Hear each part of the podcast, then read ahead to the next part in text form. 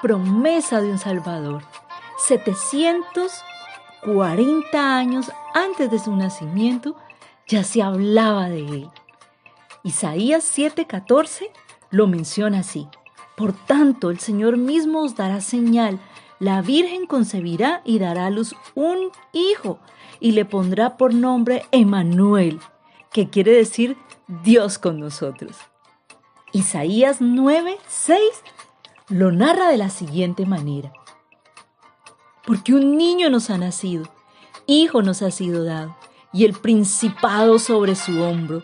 Se llamará su nombre admirable consejero, Dios fuerte, Padre eterno, príncipe de paz. Y Miqueas 5, 2 lo presenta de esta manera.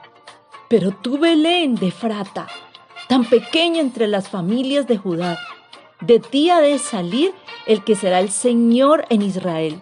Sus orígenes se remontan al inicio de los tiempos, a los días de la eternidad. Desde antes, desde antes, 700, más de 700 años antes, se hablaba de esa promesa de ese Salvador, de ese Dios que se iba a convertir en hombre, iba a nacer en un pesebre para traernos salvación. Y de eso es lo que hablamos en la Navidad. Eso es Navidad.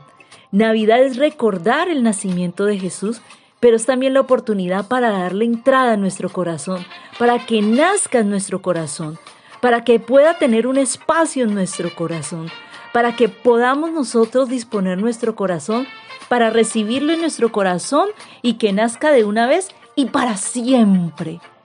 Ese es Jesús, que nos ama y quiere pasar con nosotros esta Navidad. Eso es Navidad.